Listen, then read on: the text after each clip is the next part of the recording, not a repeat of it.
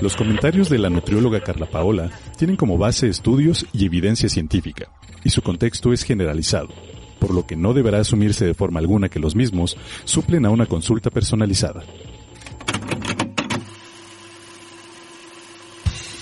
Bienestar, alimentación, equilibrio. Nutrit, un podcast que te llena de información nutritiva. Alcanza tus objetivos y mejora tu vida, porque amamos la comida. Nutrit contigo.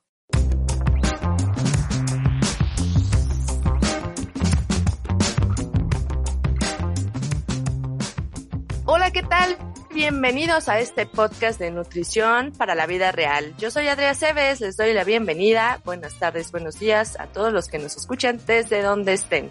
Todos hemos escuchado hablar de la digestión. Sabemos que es el proceso que sucede cuando comemos y el alimento llega a nuestro estómago. A veces algo nos cae mal y comemos de más y nuestra digestión se afecta. Nos da diarrea o nos duele el estómago, pero ¿qué más hay que saber de la salud digestiva que además también es algo que si nos sentimos mal afecta hasta nuestro estado de ánimo? Preguntémosle a nuestra nutrióloga Carla Paola qué tan frecuente se enferma del estómago. ¿Qué tanto te enfermas del estómago, nutrióloga?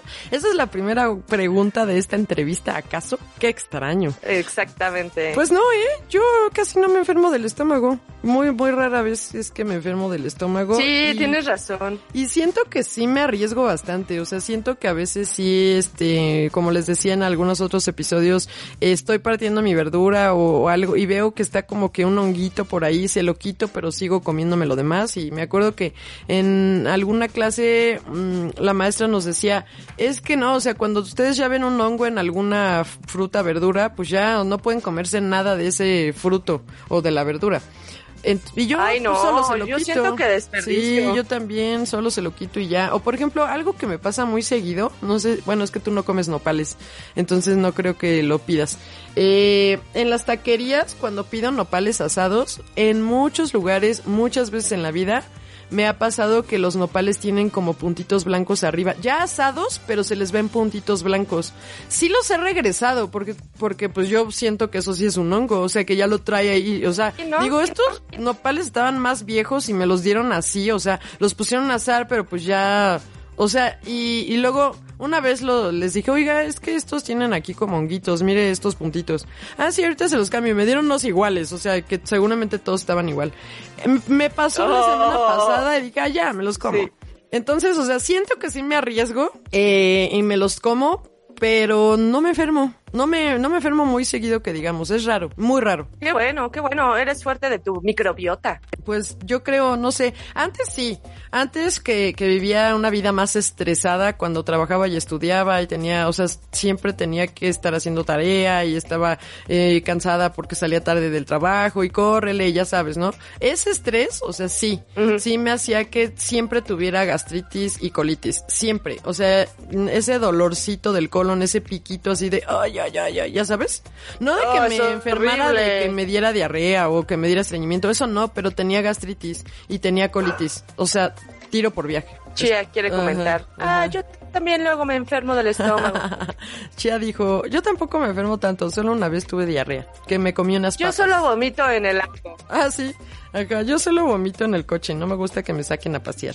Entonces, pues sí, este tema es bien bonito, bien interesante y a su vez bien complejo y extenso. Así que para no aburrirlos o confundirlos, trataré de resumirlo. Comencemos con recordar que la digestión es el proceso de transformación de los alimentos en moléculas suficientemente pequeñas para que se puedan absorber. Acuérdense que eso justo les decía en el episodio anterior para lo de la lactosa, o sea, cómo es que se tiene que eh, quedar en moléculas pequeñas, pequeñas, pequeñas, pequeñas, o sea, simples, para que en el intestino se pueda absorber. Entonces, la digestión comienza en la masticación, donde las muelas y los dientes pues nos ayudan a triturar los alimentos y las enzimas de la boca comienzan a romper estas moléculas. Luego pasa por la deglución, o, lo- o sea, lo tragamos y, va bajando por el esófago. Y bueno, eh, para que baje por el esófago, sí es súper importante que, que funcionen muy bien nuestro sistema nervioso autónomo, o sea, los nervios que tenemos ahí en el esófago para que pueda ir bajando, para que pueda agarrar así el bolo alimenticio y empezar así a bajarlo hacia el estómago. Si tenemos alguna falla en el sistema nervioso autónomo, pues no se nos va a quedar atorada y la comida. ¿Qué es lo que sucede mucho en la tercera edad cuando a veces ya ya hay problemas de deglución y ya hay problemas de, es que siento que me ahogo. Pasa mucho en la tercera edad. De hecho, a mi abuelita yo veía que le pasaba, a mi abuelita Blanca, ¿tú te acuerdas? Que comía algo y como que yo ponía cara como de espérenme tantito, voy a tragar esto, voy a deglutirlo y me voy a tardar un poquito, no se asusten. Y era porque ya le costaba trabajo deglutir porque el sistema nervioso pues ya no era el mismo. Entonces, llega al estómago y gracias a nuestro pH ácido, y a las enzimas, se sigue transformando pues el alimento. Luego pasa al intestino delgado y con ayuda de las enzimas pancreáticas se descompone en moléculas simples para que se absorba en las paredes del intestino y pues llegue al torrente sanguíneo para repartirse a todas las células del cuerpo. Lo que no se pudo digerir en todo este camino que ya les platiqué, llega al intestino grueso y ahí nuestras bacterias intestinales procesan lo no digerido. Se le retira el agua, o sea, lo que hace en esta parte, el intestino grueso siempre va a absorber el agua, siempre es el, el, que se dedica a esto. Entonces se le quita el agua a lo que queda y entonces comienza a dar forma pues a las heces y mucosidad para que resbale y todo esto. Entonces, por eso es tan importante que estos microorganismos que viven en el intestino, pues sí, como tú dices, estén equilibrados para que pues no te enfermes tanto. Entonces, todos estos microorganismos que viven en todo el intestino, no nada más en el grueso, sino en todo el intestino, esa es la microbiota o el microbioma o la flora intestinal, ya si le quieren llamar así de cariño. Entonces, la mayoría sí son bacterias, pero también está compuesta por virus y hongos. Y la función de esta microbiota, como ya lo hemos comentado en muchos episodios y post y consultas y cada que tengo la oportunidad de decírselos, no solo tiene funciones digestivas, sino también a nivel del sistema inmunológico. O sea, de todo nuestro cuerpo nos va a estar ayudando a todo nuestro cuerpo. Y eso que tú decías de es que si nos duele el estómago, nos sentimos mal y hasta emocionalmente nos afecta. Bueno, o sea, sí, si nos duele algo, nos, nos va a afectar cualquier emoción porque pues no te sientes bien. Pero sí, sí es bastante, bastante eh, incómodo pues el hecho de, sentirse mal y más pues si del estómago si te toca en la calle. Ahora, el 70% de nuestras células del sistema inmune vive aquí, o sea, aquí en el intestino. Entonces, si tienes una disbiosis, o sea, que tus, que tus bacterias no estén equilibradas, que no tengas tan buena, mmm, o sea, tantas, tantos tipos de bacterias, que tengas más bacterias malas que buenas, o que no tengas casi nada, así en general, no, no que tengas más malas que buenas, sino que no tengas, eh, es mucho más probable que te enfermes de cualquier cosa, no solo de temas digestivos, sino de cualquier cosa, porque el 70% de nuestro sistema inmune empieza aquí, en el intestino. Entonces, eh, no, y no nada más es cuestión de que te protege como tal, sino que pues va a hacer que tampoco puedas absorber bien las vitaminas, los minerales, que tengas deficiencias, que desarrolles enfermedades autoinmunes, y como todo este microbioma está compuesto por diferentes especies, a cada una le gusta comer diferentes tipos de alimentos. Así que una persona que siempre come lo mismo, lo mismo, lo mismo, lo mismo, siempre, siempre, que no le da como variedad a su alimentación, pues no va a poder alimentar a tantos tipos de microorganismos y entonces pues se mueren y por eso es que se vuelve tan poco diversa su, su microbioma, su microbiota. Em, o sea, y menos lo va a proteger, obviamente. Es que la, la microbiota es como si tú tuvieras mascotitas, o como si tuvieras perro, gato, perico, pájaro. O sea, cada especie le gusta comer diferentes cosas. No le vas a estar dando lo mismo a todos, porque si tú le das lo mismo a todos, si tú le preparas carne a todos, tal vez el perro y el gato sí se lo va a comer, pero el pájaro, tu pollo, tu pescado, del perico, todo lo demás que tengas, no se lo va a comer, se van a morir.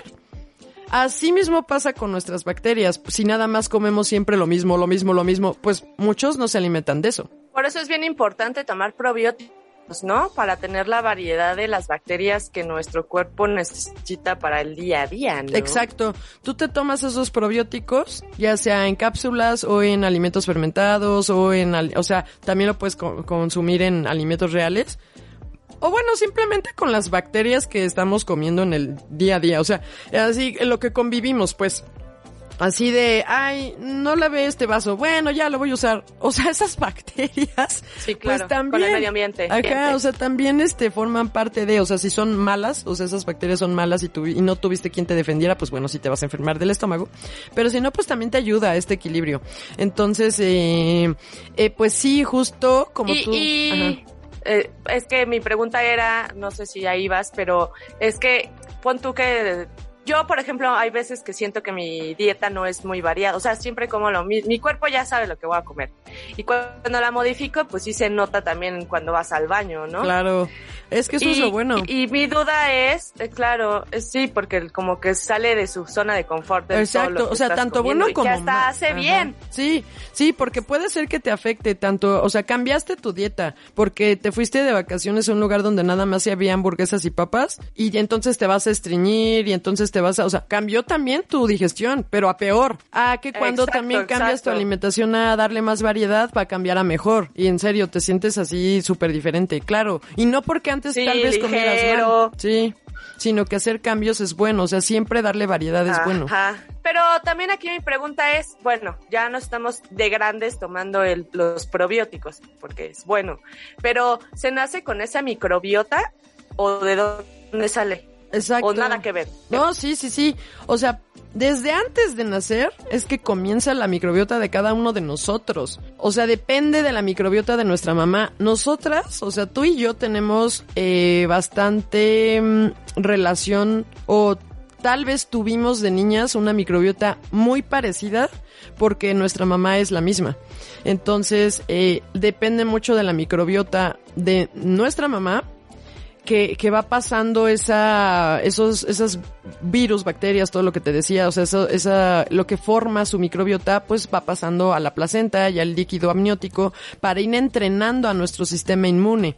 Entonces, nacemos y depende de si naces a término o si fuiste prematuro, depende de la manera en cómo nacemos, porque eso también va a definir cuáles son las bacterias que vamos a tener en este inicio de vida. O sea, si es parto natural, o sea, por el canal vaginal, nacemos normal, tendremos lactobacilos. Y si es por cesárea, las bacterias que van a tragar los bebés van a ser Staphylococcus epidermis. Porque pues lógico, o sea, los lactobacilos es lo que le da el pH a la vagina. Entonces, si nosotras que sí nacimos por, por este parto natural, pues nosotras lo primero que, o de las primeras bacterias que tuvimos en nuestro intestino fueron lactobacilos. O sea, obviamente van naciendo el bebé, vas abriendo la boquita y pues te vas tragando todas esas bacterias. Y eso es muy bueno. Y antes se creía, no, es que si nace por cesárea se va a enfermar más porque ya no va a tener esas bacterias. Pues claro que va a tener bacterias, pero va a tener, o sea, nació por cesárea y entonces como no fue eh, el canal vaginal, las bacterias que se tienen a nivel de abdomen son las de la piel, porque aparte te abren y sacan al bebé por ahí. Entonces, eh, eh, por eso es que esos bebés van a tener esta filococcus epider epidermidis. Y entonces, y, y obviamente también los microorganismos que había en la sala de nacimiento y el del guante del doctor y el de, o sea, todos esos microorganismos van a estar. Entonces, importa más de qué se va a estar alimentando a ese bebé o de qué nos estuvieron alimentando en los primeros meses de vida o en los primeros tres años, incluso yo diría de vida, que, eh, que tanto el cómo nacimos, porque antes sí era como muy tachado esto de, uy, no, ya, yo quiero que nazca este de forma natural porque así va a ser más sano y no sé qué, y, y, y se enferman más los que nacen por, por cesárea y yo no quiero que eso pase y no sé qué. O sea, sí sí, sí cambia, sí cambia, pero no es como, no es como lo más mm, determinante para saber cómo va a ser tu salud o cómo va a ser tu microbiota, sino qué es lo que, o importa más de qué se va a estar alimentando ese bebé. Si es por lactancia materna, pues aquí pasa algo muy padre, que es esta conexión que hay entre el colon y la glándula mamaria de la mamá. Volvemos al mismo tema, es la mamá quien nos va a estar dando esta microbiota.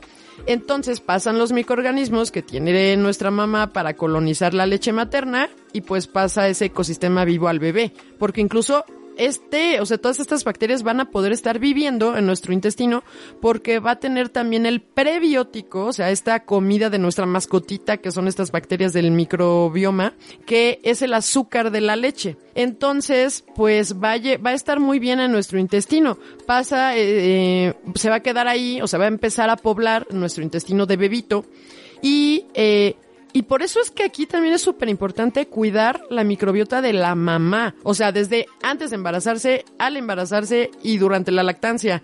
Porque si va a estar pasándole todo eso al bebé. Todo, todo, todo, todo. Y por eso decíamos tanto en el, en el episodio de antes de ser mamá, o cómo se llamó ese episodio, que o sea, que cuidaran muy bien su alimentación por esto, por este tema. Entonces, sí, para las que no puedan amamantar, o sea, tampoco se traumen, es como las, las que no pudieron tenerlo por parto natural, no pasa nada, las que no pudieron amamantar tampoco va a pasar nada, o sea, o sea, no va a ser lo más determinante. Chía, Chía, quiere tener perritos. Obvio, no puede. Entonces, esto no va a ser lo más determinante. Los sucedáneos de la leche, que es esta leche en polvo que ya puedes darle a tu, a tu, te iba a decir a tu perrito. Porque como escuché Chía, este, a tu bebé, pues ya también traen, eh, ya están enriquecidos con probióticos. Sí, obviamente son otro tipo de probióticos, pero es como sucede con la cesárea, o sea, cambia el tipo de microorganismos nada más. Entonces, depende más de lo que nos den de comer durante estos primeros tres años de vida, en qué tan variada es nuestra alimentación, qué tantas frutas, verduras, fibra en general, variedad en los alimentos de origen animal, qué tantos alimentos fermentados nos dan en la casa y, bueno, sí, ya sé que estos alimentos fermentados son muy ácidos y son difícil, es muy difícil tomarle el gusto, por ejemplo, a los búlgaros, que ni a ti te gustan, hermana. Pero la verdad es que sí son súper buenos y que si los pueden incluir desde los seis meses, digo, de los, de los nueve, perdón, desde los nueve meses que ya se les puede empezar a, a ir metiendo, eh, pues todos los alimentos. Y aparte, es que, ¿sabes qué? A los nueve meses de edad, es cuando mejor aceptan los sabores los bebés. Entonces es cuando más les puedes estar dando comidas así que, que ni los adultos pueden prueba, aceptar. Prueba, Ajá, ah. ajá, justo así. Y, y entonces... ¿A poco? Sí, entonces, eh, pues eh, ya el bebito como que se va acostumbrando un poquito más al sabor, es más probable que lo acepte. Y obvio, digo, estamos hablando de bebitos, así que no necesitan tanta cantidad. Con media cucharadita que pueda estar mezclada con la frutita o con el cerealito. Por ejemplo, a mi papá le gustan los búlgaros con los frijoles. Así que creo que aquí la, la clave está en encontrar la combinación perfecta. O sea, la combinación que a ti te guste tú deberías también, hermana. O sea, ya estás grande, ya deberías. Yo sé que no es fácil, no es rico, o sea, no es como la primera, no a todos les va, a todas las lenguas les va a gustar o los va a aceptar tan Prefiero fácil. mis probióticos. Prefieres tu pastillita. Eh, porque pues sí, eh, si tú, bueno, el bebito, pues bueno, tienes que estarlo, no nada más, ay, lo intenté una vez, como no le gustó, pues ya, no lo voy a volver a intentar. No, sino tienes que estar más tiempo pues expuesto a ese sabor hasta que se acostumbre. Como un día yo me acostumbré a comer pizza y antes yo no la comía y ahora ya me gusta. Y así, así me pasó con varias comidas ah, que antes. Porque han no- mejorado. También, ¿no? Como que hay muchas este, opciones nuevas y esto. Y sí, ahora ya la verdad sí es. ah, Sí puede llegar el momento en que yo diga, se me tocó una pizza. Y sí, sí, sí la como. Crunchy. Ajá, así, crunchy me gusta. Entonces, eh, pues sí depende más de todo esto, de, de estos tres años de vida en, en, en, pues, cuánto estamos expuestos a, a bacterias. Y obvio, estamos hablando también de lo que decíamos hace ratito, de las bacterias que hay en el medio ambiente. Entonces, sí, hay papás que no dejan que que el bebé esté en contacto con la tierra, que no dejan abrazar a las mascotas, o que incluso ni siquiera tienen mascotas, como nosotras, que mi papá, no, no te acerques al hocico, porque tiene, este, se te vas a enfermar, Sí. te vas a enfermar. Pues en realidad no, está comprobado Pero ayuda. que, sí, está comprobado que es mejor que los bebés tengan mascota. O hay otros papás que eh, no dejan que sus hijos estén en el piso, o que hay exceso de limpieza en, En la, la casa. tierra. Sí, en la tierra y Sí. esto. Ahorita más con COVID, o sea, con temas de COVID, pues sí, todos tuvimos muchísima limpieza, extra limpieza en la casa. Y esto, pues hasta nosotros. Como no salían los niños tampoco. Ajá, ni los niños ni nosotros, a todos nos quitó bacterias al no salir justo.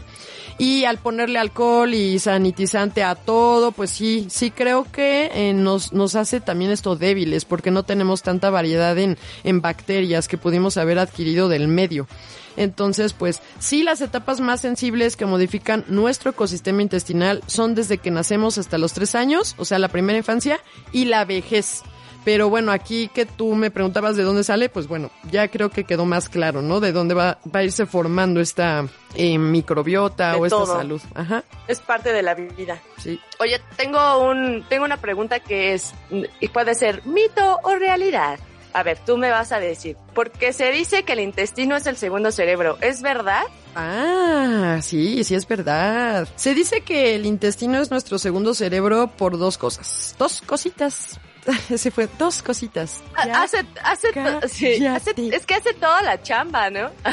sí, uh, o sea, aparte, es que el intestino tiene un montón de neuronas. O sea, eh, así como el cerebro tiene neuronas y antes se creía que las neuronas solo estaban en el intestino, digo, solo estaban en el cerebro, pues no, también están en el intestino. Entonces... Eh, por eso es el segundo cerebro. Exacto, por eso es el segundo cerebro. Tiene la mitad de las neuronas que, que tenemos en el cerebro. Y aparte porque el cerebro y el intestino están conectados por el nervio vago. Y lo que le pasa a uno le pasa al otro. Es decir, que todo lo que nos pasa en el cerebro, como situaciones de estrés, cuando, o sea, cuando estamos, por ejemplo, en una situación que nos pone nerviosos o así emocionados o sabemos que estamos haciendo algo, este, que con la adrenalina de, ay, me va a cachar, me va a cachar. A mí me pasa mucho justo eso. Sí, cuando es viene, este... Ahí viene, ahí viene, Ajá, ahí viene. ajá, ajá. El ahí viene, ahí viene me da por como que mi digestión se mueve mucho y tengo que ir al baño corriendo. No me da diarrea, pero me mueve muchísimo el intestino. Entonces lo mismo pasa con situaciones de depresión, de ansiedad. Todo se va a manifestar en el intestino.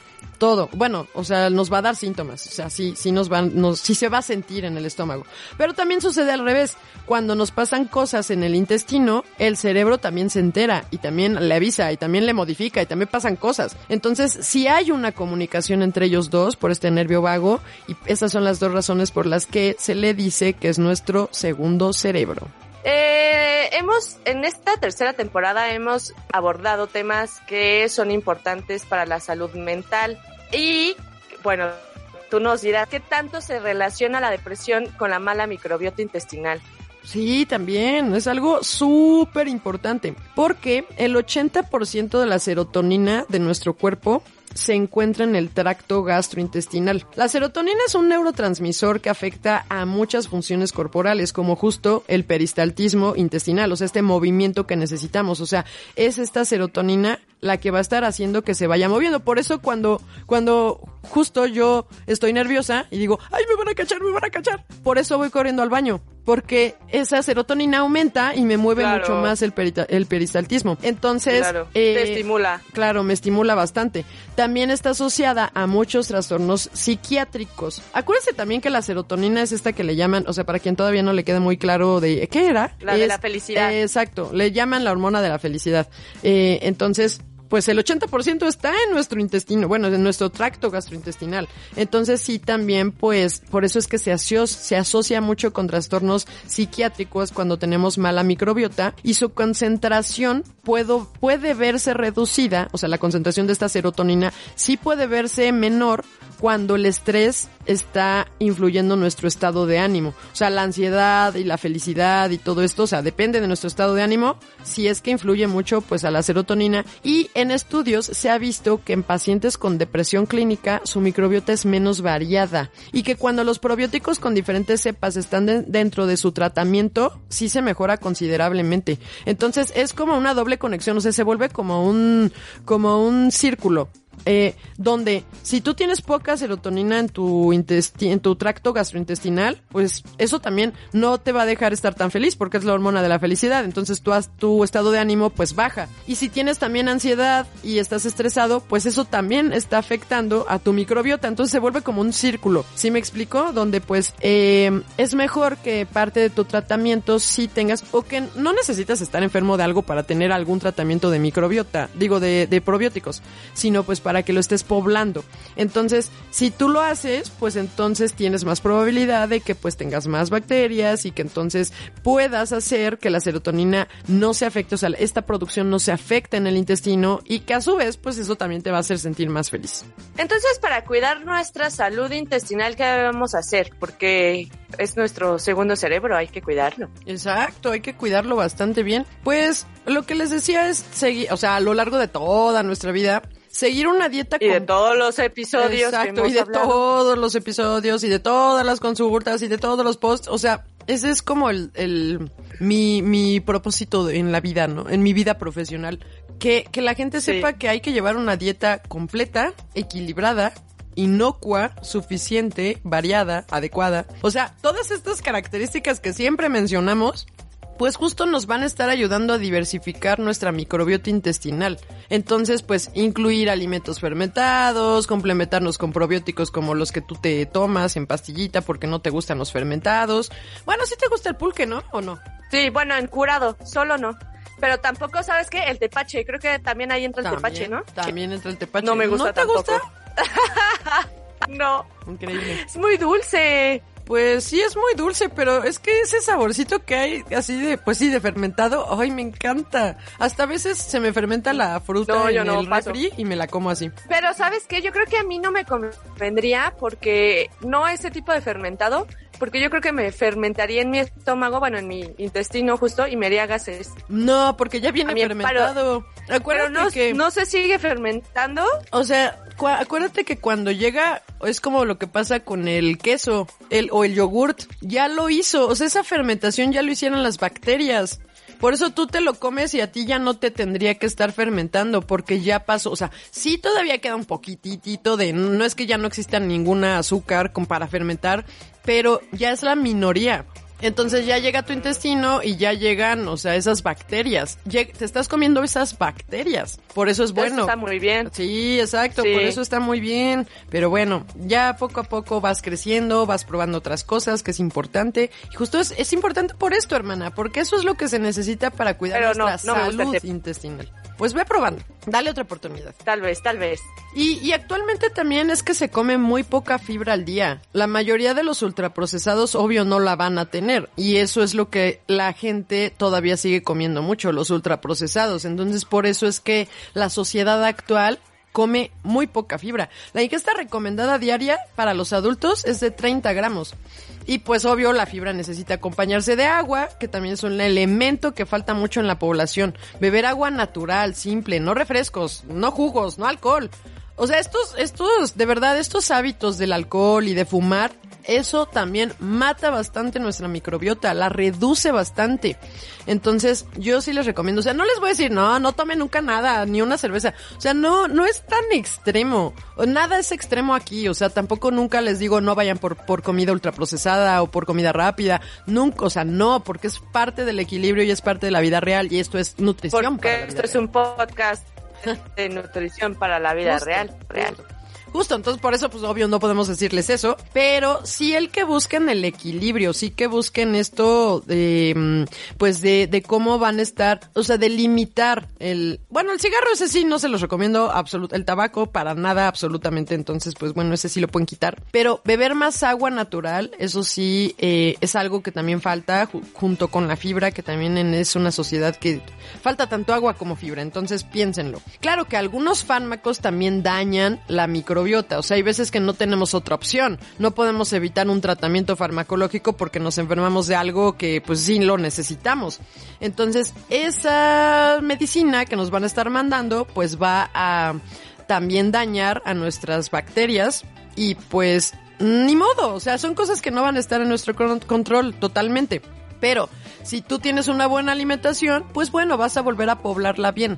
Vas a volver a hacer que tus, que las, las bacterias que quedaron, tu microbiota que quedó, porque no nada más son bacterias, acuérdense que también hay hongos y que también hay virus, que todo esto que está en nuestro intestino, con, co- comiendo bien, comiendo diversificado, comiendo eh, variado, comiendo equilibrado, comiendo, ya saben, todo esto, va a hacer que pues crezcan y se mantengan bien y entonces se recupere esa microbiota que el tratamiento farmacológico tal vez pues ya había barrido. Ahora, también bajar el nivel de estrés es algo que sí necesitamos en este, en esta vida de ciudad que llevamos, eh, porque también atenta con nuestra salud intestinal. Entonces, eh, hay que bajar este nivel de estrés que tenemos haciendo meditación o relajación o el mindfulness que también hablamos mucho o yoga o no sé, aunque sea respiración para antes de dormir si quieren. De hecho, un estudio demostró que si tú cambias o interrumpes tu reloj biológico, alterando tus patrones de sueño, también estás interrumpiendo el de los microorganismos de tu intestino. Y recuerden que son nuestras mascotitas, entonces hay que consentirlas, apapacharlas, quererlas, también que duerman bien. Es lo que decíamos en el episodio del sueño. Yo creo que ese también podríamos ligarlo. El del sueño, eh, el, el, el de crononutrición también, tal vez, que es el de ayuno intermitente. De- Y el de y el de estrés. Ajá, y el del cortisol, sí es cierto. Pero creo que An- ya se nos pasaron de cuatro, ¿no? Nada más puedes ligar cuatro, ¿no? En el YouTube sí, nada más se ligan cuatro en la pantalla final, pero en la descripción recuerden que ahí están siempre las ligas. No hay pretexto para Ah, sí. encontrarlo más rápido.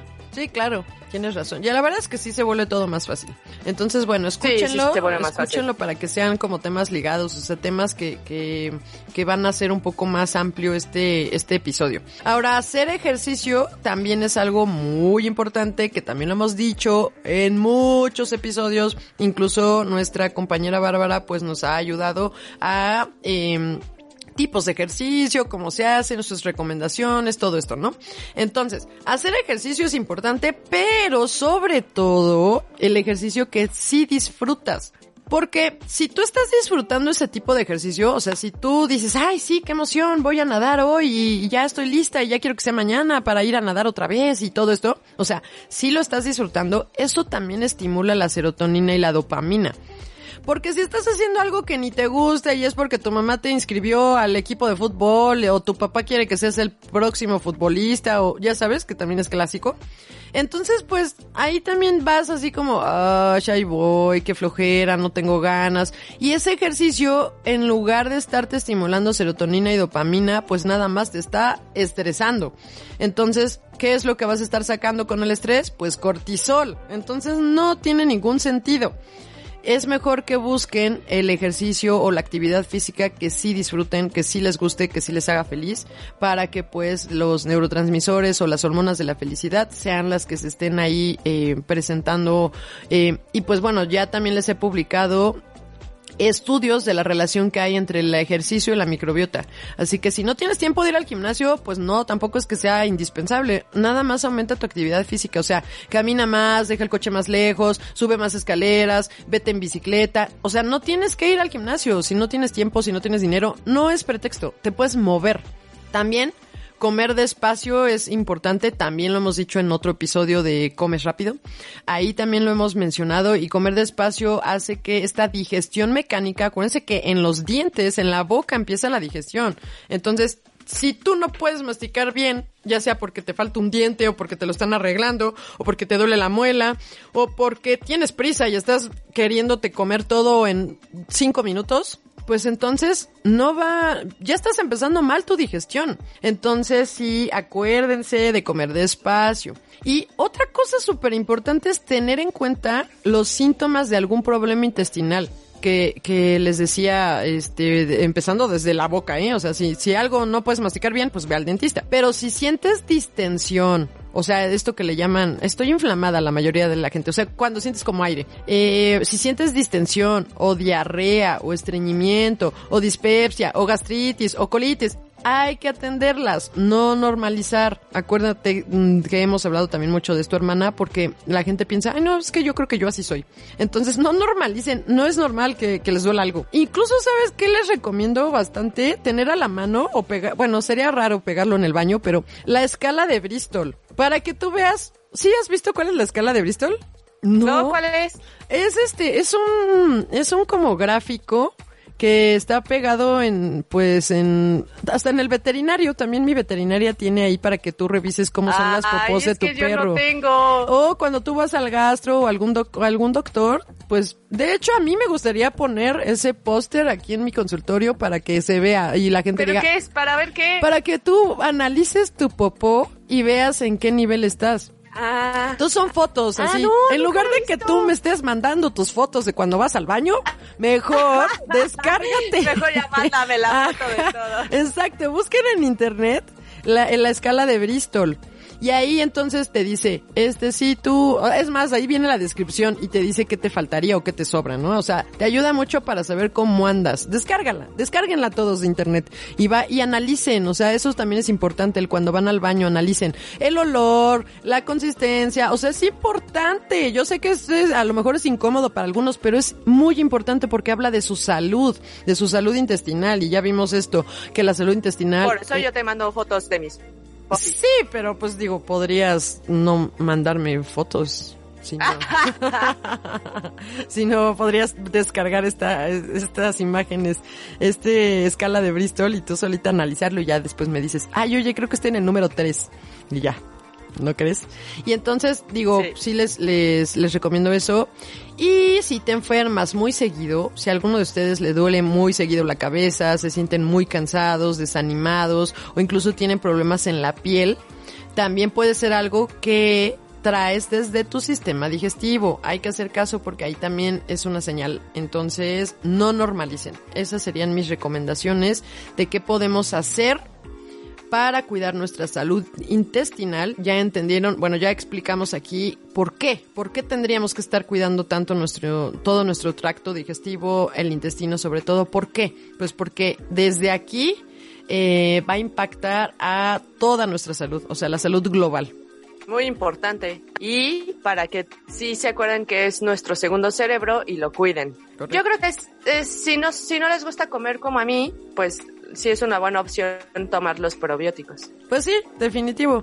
Digo, ahí también es como estarse tomando un multivitamínico, o sea que va a tener de muchas cosas ya para, para, si es un paciente sano. Si es una persona que tiene eh, algún tema en específico, pues va a haber cepas específicas. Volvemos al mismo punto, es como los multivitamínicos.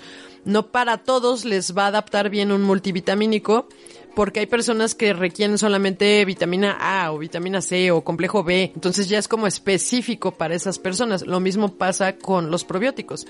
Hay bacterias que son específicas para colitis, para gastritis, para, o sea, para todo este tema. O sea, para cada cosa, incluso para ansiedad o para depresión o para Alzheimer o para bajar, controlar un poco mejor el peso o para, o sea, diferentes. Ayuda para un montón de cosas. Para un montón, en serio. Y todavía falta mucho por descubrir.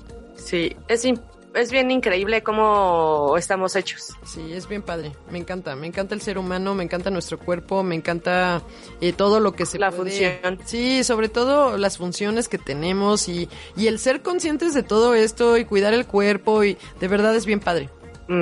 así es. Y bueno, si tienen ustedes alguna duda o quisieran que nuestra nutrióloga les explicara algún otro tema, los temas, como ya dijimos, durante este eh, episodio los vamos a ligar al final y en la descripción. Pues sí, muchísimas gracias eh, por escucharnos una vez más. Esperemos que todos estos temas sean de su agrado. Escríbanos qué otra cosa quieren escuchar para que también lo, lo me ponga a investigar, me ponga a redactar eh, puntos importantes a tratar, porque de eso se trata, de llevarles a todos ustedes nutrición para la vida real, que no les cueste trabajo ni entenderlo, ni aplicarlo, ni decidir cambiar esta manera de vivir. Y no es sufrirla, y no es llevar su topper a las fiestas y no es dejar de convivir y no es, no, es, es equilibrar. Porque recuerden que esto es nutrición para la vida real. Tratamos de hacerles más sencillo el quitarse el estigma de ir con un nutriólogo para que no les dé miedo que les vayan a quitar algo que les guste comer. Esto es para aprender que sí se puede. Exacto, no le tengan miedo al nutriólogo ni a ningún médico, porque pues obviamente les vamos a estar ayudando para que su vida esté mejor. Lógico que es para eso, no es cuestión de que eh, les vamos a estar eh, priva. Yo sé que no es muy cómodo ir al ginecólogo o que no es muy cómodo ir al dentista o que, pero pues es que es parte del equilibrio que necesita llevar nuestro cuerpo. Entonces es lo mismo con el nutriólogo. Así que les recomiendo mucho que hagan cita con el nutriólogo de confianza y es momento de aprender a comer. Oigan, en junio va a haber promociones, ¿eh? Entonces, bueno, va a haber una promoción. Entonces, manténse Perfecto, estén atentos. Sí, Piri. Muy bien, perfecto, ya nos estarás contando. Más sorpresas sí regal. Exacto, de, medio año. Muy bien, perfecto.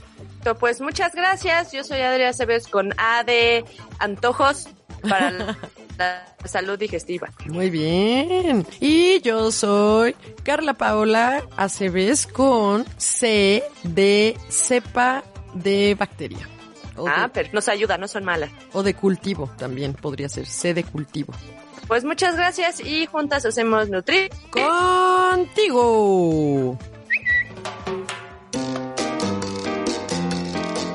Búscanos en Instagram, Facebook y Twitter como nut.carlapaola. Nutrición para la vida real.